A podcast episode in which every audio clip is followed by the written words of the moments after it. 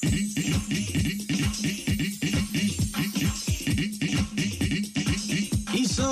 Pulse. オレンジサポーターの皆さんこんばんは。時刻は夜9時15分。イッソエスパルスのお時間です。さあ今日のイッソエスパルスはリーグ戦の5連戦を終えてそして次節国立に向けて選手監督インタビューを行っております。お楽しみに。それでは行きましょう。今日も夜9時30分までのお付き合いよろしくお願いします。津直正和がお送りします。イッソエスパルススタートです。SOS Pulse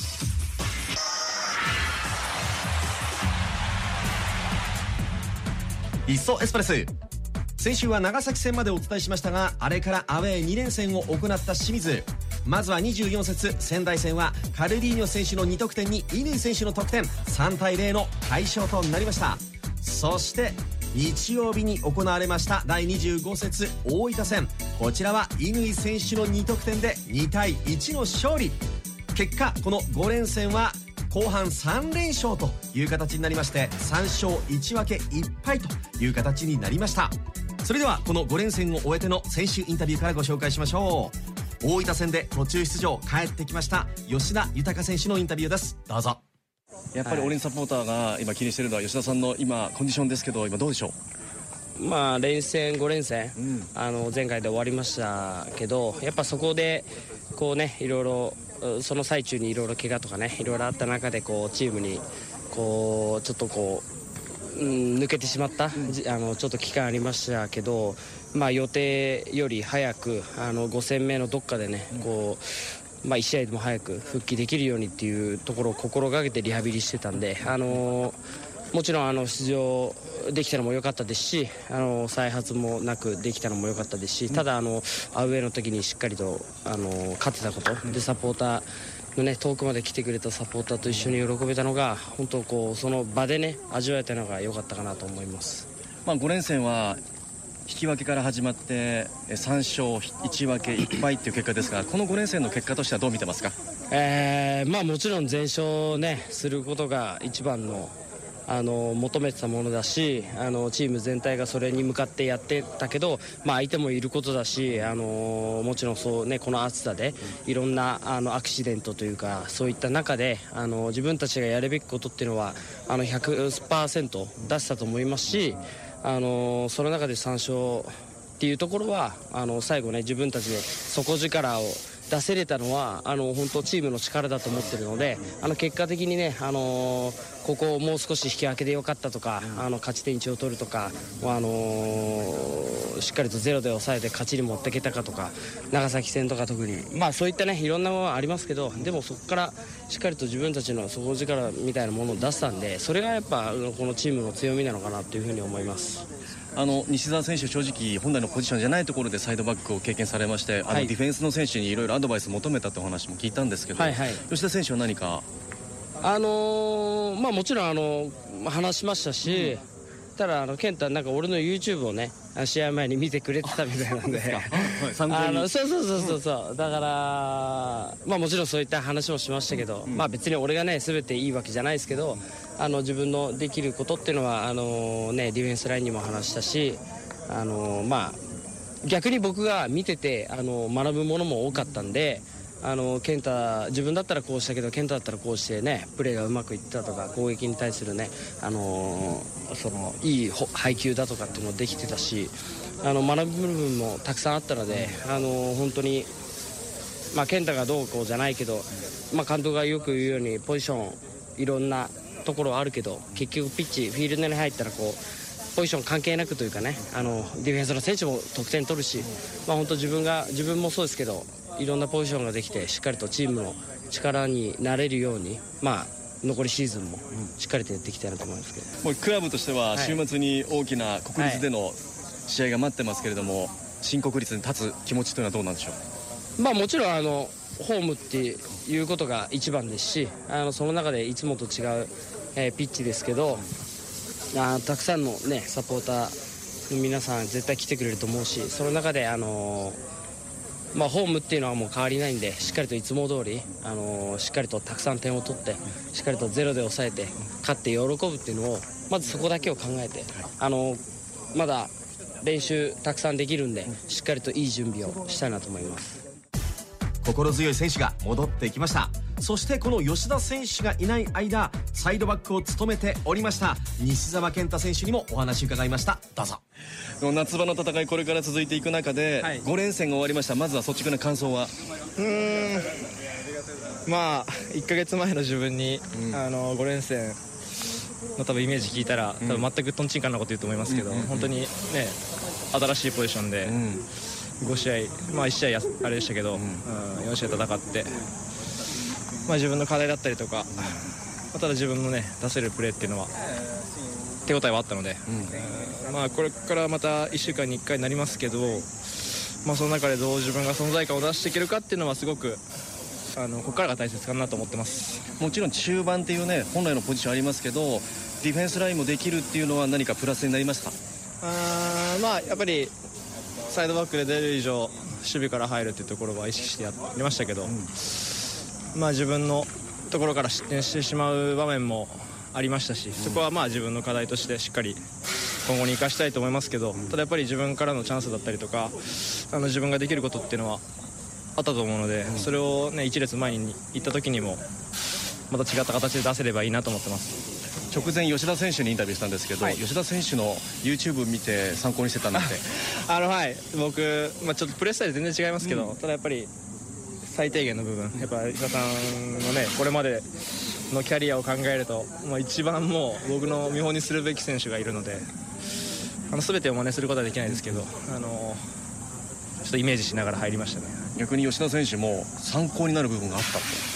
あのまあ、本当にもうタイプが違うもう前の選手がサイドバックやるっていうところで、まあ、ある意味、ね、守備の部分は本当に助けてもらいながらやっぱ攻撃の部分では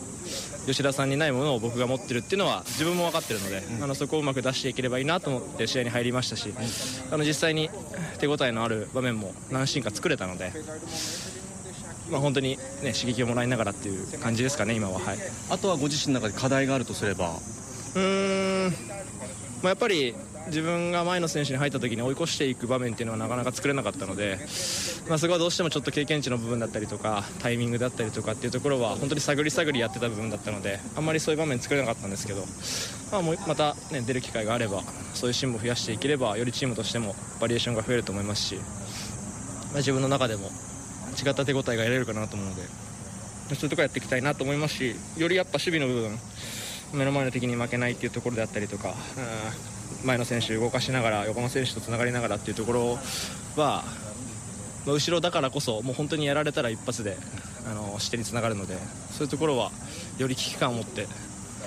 やれたのかなと思うので、まあ、それを前にポジション移ったとしてももう同じような感覚でできれば本当強いと思いますし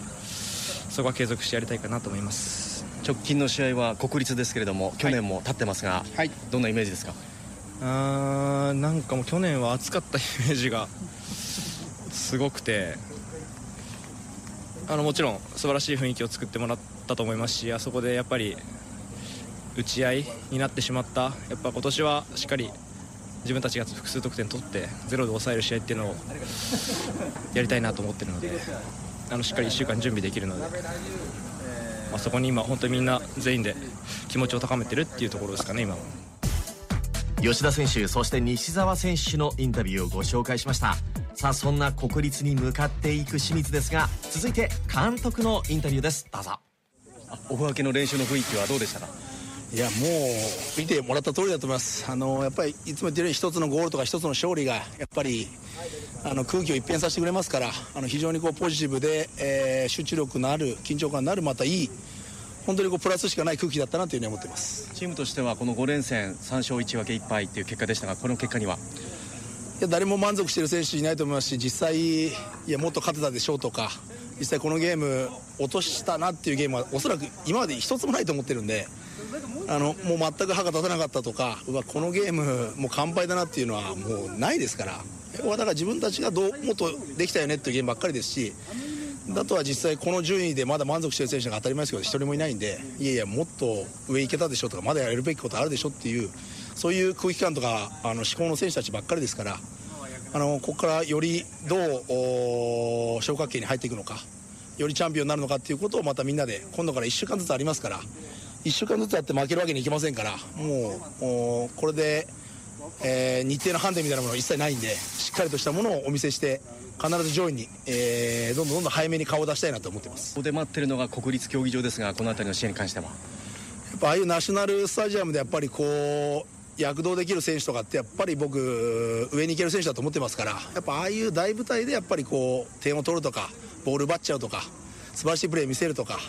やっぱ走り回れるとかってやっぱすごく大事なことだと思うんでああいう大舞台でこそこう輝けるそういう選手でありチームでありクラブになりたいなと思ってますから必ず我々のホームですからでたくさんの方来てくれると思ってますんで、えー、去年のようなこう打ち合いも楽しいかもしれないですけども我々が取って取られないっていう、まあ、そういうしっかりとしたゲーム見せたいなと思います。さあそして本日最後は原輝樹選手がエスパルスに戻ってきました。改めてこの番組でもお話聞きました。どうぞ。まあ、改めていろいろ会見とか、ね、こう話したと思いますけどこう石水で練習を始めて今どんな感覚ですか？あ、まあ、みんな明るくやってますし、うん、えー、楽しく自分もコンディション戻せてるんで、うん、はい、いい感じだと思います。でもサッカー戦術部分っていうのはどうでしょうか？違いみたいなものって感じますか、まあ、より攻撃的に、まあ、やってるなっていうのを感じますし、うんうん。まあ、その中でも、まあ、攻撃に行く分、ね、後ろも手薄に感じる部分もあるので、えーまあ、そこで残りはそこの修正に入っていければチームとしてもより良くなるんじゃないかなと思います。秋葉監督のサッカーはどのように見てますか？まあ、攻撃陣が、ね、自由にこう楽しそうにプレーしてるのは感じますし、うんまあ、それを、ね、後ろからこう支えていければいいなというふうに個人的には感じてます。週末国立が待ってますけどあの去年その国立の舞台立たれてますけどもどんな印象ですか？えーまあ、雰囲気も独特ですし人もあの、ね、多く入ってくれるって聞いてるんで、えーまあ、その雰囲気に飲まれないように、えーしないといけないと思いますし、まあ、ちょっと蒸すと思うんで、まあ、そういう面でも、えーまあ、国立行くメンバーにはいい準備してあの、まあ、僕たちもできるだけのことはサポートしながら、まあ、次に臨みたいなと